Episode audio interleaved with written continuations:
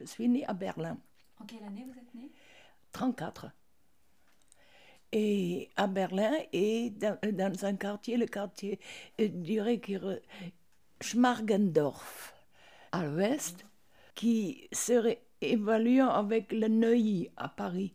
Enfin, le quartier, euh, les gens huppés, il y avait les artistes, il y avait des peintres, des, des acteurs. Parce qu'à Berlin, euh, les quartiers ont, euh, ils n'ont pas le, un- système de 18e, 17e comme à Paris. Euh, chez nous, c'est des noms même. C'est Berlin-Schmargendorf, Berlin-Wilmersdorf, Berlin-Dahlem. J'ai vécu donc toujours au, milieu des livres. hein. Bon, je- je lisais quand même déjà la grande littérature. hein. La, petite, euh, le- les, les livres d'enfants, euh, j'ai euh, abandonné très vite. hein. et j'ai commencé surtout avec des auteurs étrangers aussi. Alors ça m'a donné une ouverture. hein. Surtout que j'étais encouragée par, ma famille justement pour, pour, pour faire abstention avec le nazisme. hein. J'ai vécu des choses quand il fallait censurer les livres, il fallait brûler les livres, on n'avait pas le droit de- des auteurs et tout. Et moi, justement, on me donnait ça à lire, les, les, les auteurs en cachette. Alors, de très jeune, j'ai commencé déjà à, à comprendre qu'il y avait des choses pas jolies qui se passaient. Ah bah chez nous, il y avait la bibliothèque euh, commerciale, je dirais. Puis évidemment, on avait à la maison euh, une bibliothèque spéciale, hein, euh, secrète, oui, mais leur bibliothèque déjà d'avant, culturelle, il y avait beaucoup de, par exemple pour les peintures, les peintres, les, enfin, des- des- oui, non, des choses comme ça. hein.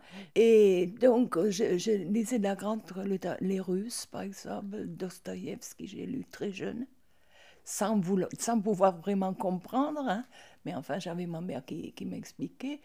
Je, lisais Maupassant, beaucoup Balzac, les Anglais aussi. Enfin bref, ça c'était à part, hein. ça c'était pas la même chose. Et, la lecture, euh, celle que normalement on aurait dû détruire, c'était caché dans, un fond, de, un, faux étalage qu'il y avait là, je ne sais pas. hein.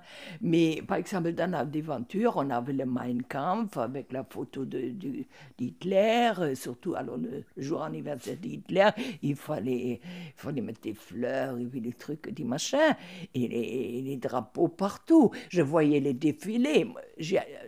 On n'y allait pas exprès, parce que ça, ma mère ne serait jamais allée. Mais enfin, on tombait des fois dans, des défilés monstrueux qu'il y avait. Parce que ma mère, comme euh, on était seuls, toutes les deux, ma mère m'amenait partout. J'allais à l'opéra très tôt, très tôt, à l'opéra, au théâtre et tout. Et un jour, on s'était trouvé quelque part, euh, on, on était sorti quelque part, on était à une terrasse euh, où il y avait beaucoup de gens, les gens prenaient le thé, quoi. Mais en dessous, il, y avait, je n'ai jamais euh, compris après qu'est-ce que c'était au juste, il y avait comme, euh, comme une, une grande salle où il, y a, où il était enregistré un discours de Hitler, où il y était. Donc finalement, pour ainsi dire, j'ai assisté à l'enregistrement d'un discours d'Hitler. Mais pour moi, c'était... Donc, et, et j'ai donc vu Hitler plusieurs fois dans, des défilés, quoi. Et puis c'était toujours des, euh, des choses inimaginables. Mais, mais tout ça, c'était pour, pour, euh, pour endormir euh, les gens, vous savez, pour endormir les... pour les étourdir. Tous ces drapeaux qu'il y avait partout, tout est- on était assommés, assommés par, par, par ce truc nazi, vous voyez. Mais euh, je ne me rendais pas compte, moi je, je croyais que c'était partout comme ça, parce qu'on ne voyait rien de l'étranger. Hein.